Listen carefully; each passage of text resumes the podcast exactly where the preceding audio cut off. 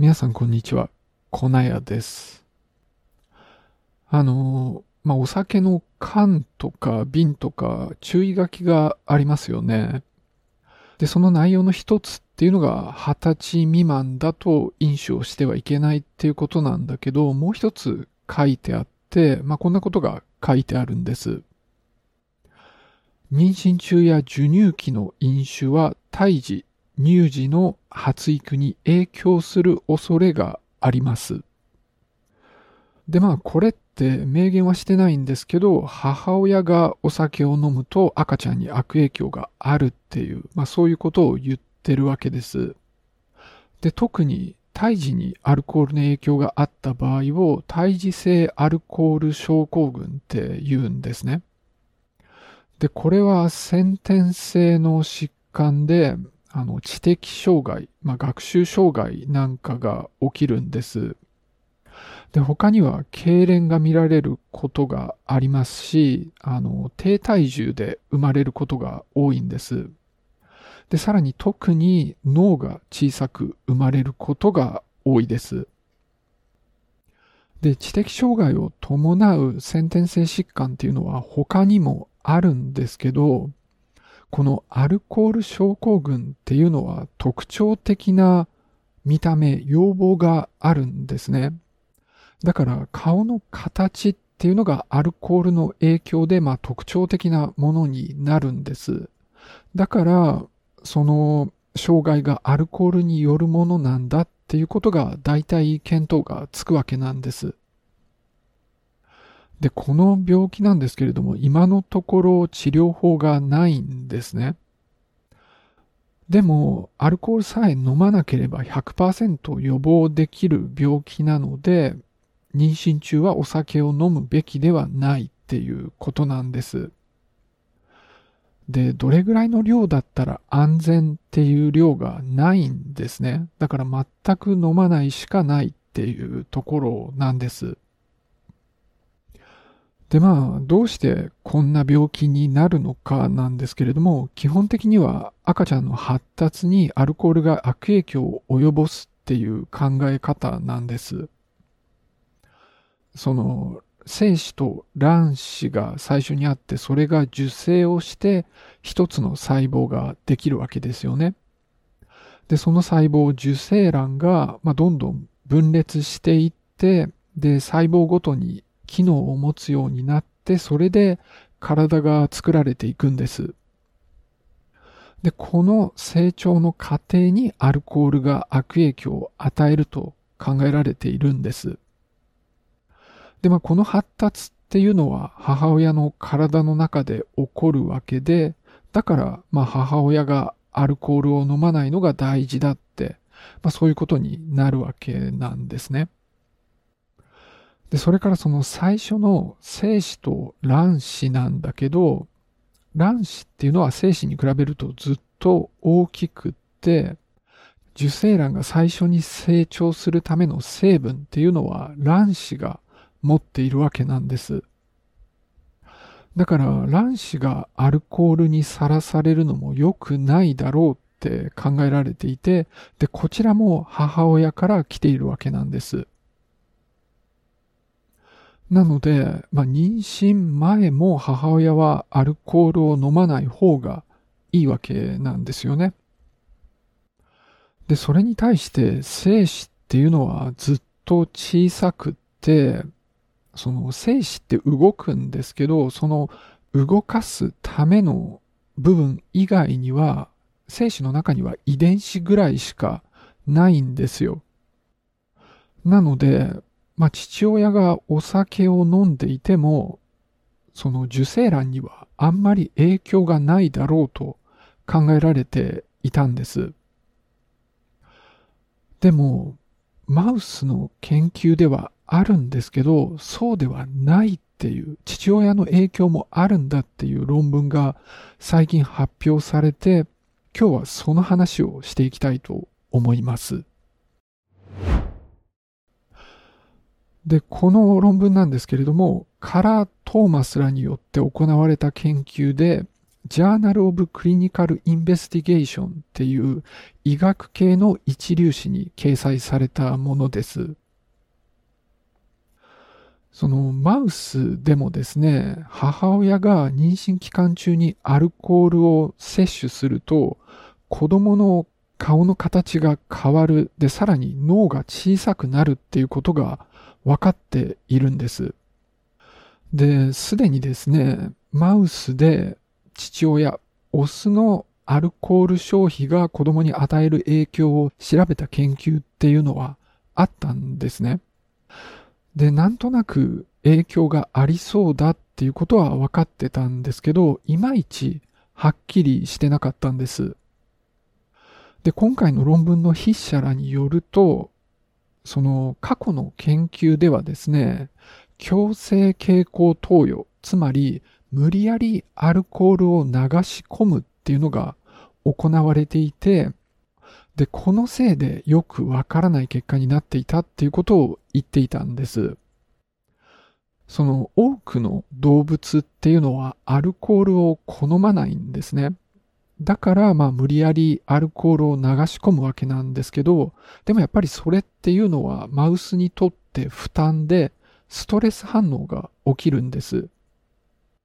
で、それが、まあ、精子、卵子に悪影響を与えて、それでよくわからない結果になっていると。まあ、そういうことを筆者たちは言っていたんです。なんですけど、ある系統のマウスはですね、理由はよくわからないんですけれども、まあ、多くの人間のようにアルコールを好むんです。で、放っておけば勝手にアルコールを飲むんで、この系統のマウスを使って自由にお酒を飲ませることによって、今回は実験をしたんです。で、この研究ではですね、4つの条件で実験をしています。で、1つがその父親、母親、オスもメスもお酒を飲まないっていう条件です。で、他には、オスだけアルコールを飲ませる。メスだけ飲ませる。で、さらに、オスとメス両方に飲ませるという条件で飼育して、で、その後、子供を作らせて、その子供への影響を調べています。で、オスに飲ませる場合はですね、まあ、ずっとアルコールを飲ませたんですね。でも受精後っていうのは、まあ、一緒に暮らすわけではないので、影響がないということになります。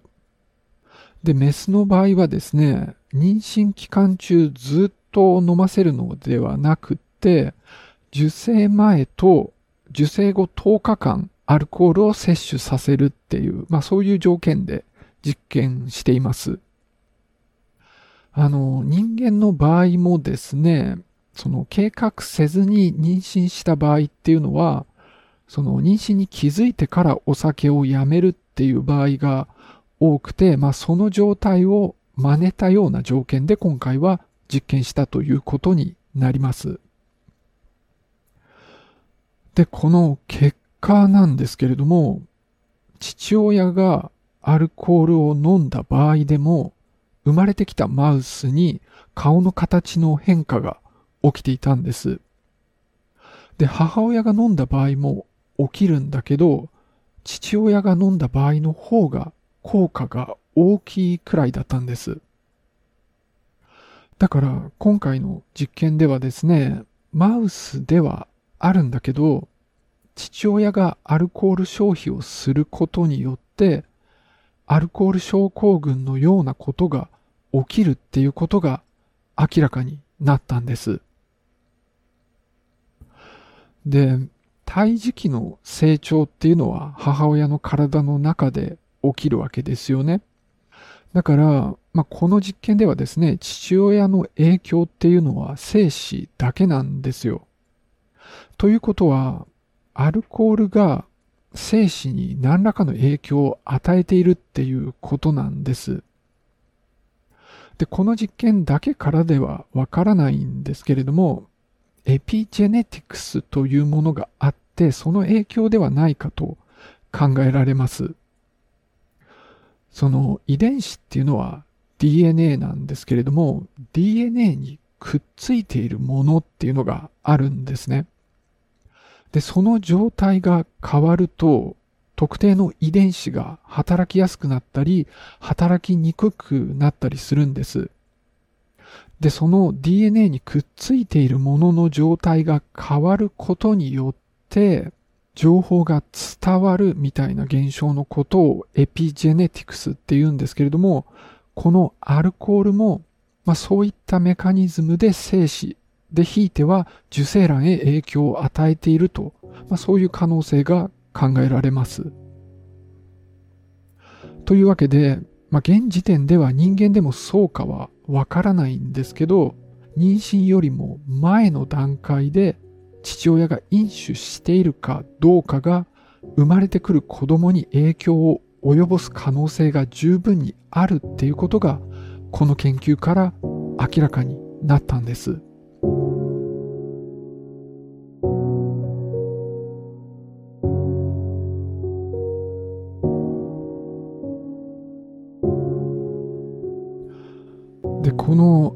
コール症候群なんですけれども、診断のための定義っていうのが定められているんですね。で、アメリカ CDC の定義なんかを見てみるとですね、発育の障害、顔の要望、見た目のことですね。それから神経系の障害、で、さらに母親のアルコール摂取っていうのが含まれているんです。ですから、アルコール症候群が疑われる場合には、母親への聞き取りが行われるんです。で、明らかにアルコールの影響が疑われる場合でも、アルコールを摂取していたことを否定する母親は多いんですね。まあ飲んではいけないっていう警告があるのに、飲んでしまって、で、その結果子供に障害が生まれたなんていうのは恥だし後悔があると思うので、まあそういうふうに嘘をついているっていうケースもあるんだと思います。でも、はっきりと否定をしている母親っていうのも結構いて、で、それでも明らかなアルコール症候群の症状が見られているケースっていうのがあるんだそうです。で、アルコール症候群っていうのは、母親の影響だけで起こるっていう考えがあるんですよね。だから、きっと母親が嘘をついているんだろうって考えて片付けられてしまうっていうことがあるみたいなんです。まあ、これだけじゃなくって一般的に子供の健康、特に胎児の健康は母親の問題であるっていう考えがあって、だから何か問題があった場合は、母親が非難されてしまうっていうのがあるんです。でも、今回のこの研究っていうのは、父親の飲酒によっても、アルコール症候群になる可能性があるっていうことを示しているんですよね。だから、まあ、人間でもそうなのかっていう研究を行う必要は絶対にあるわけなんです。で、さらに、この論文の筆者はですね、妊娠を望んでいる場合は、父親も飲酒を控えるべきだと言っているんです。で、まあ、お酒にあるその警告表示のラベルなんですけれども、妊娠中や授乳期の飲酒は胎児乳児の発育に影響をする恐れがあるっていう、まあそういう書き方なんですけれども、受精の前のアルコールも影響があり得るっていう点には触れてないんですよね。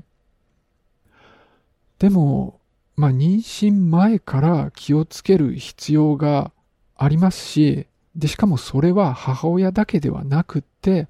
父親もそうである可能性があるっていう、まあそういうことなんです。じゃあ今日はこの辺で終わりにしたいと思います。最後までお付き合いありがとうございました。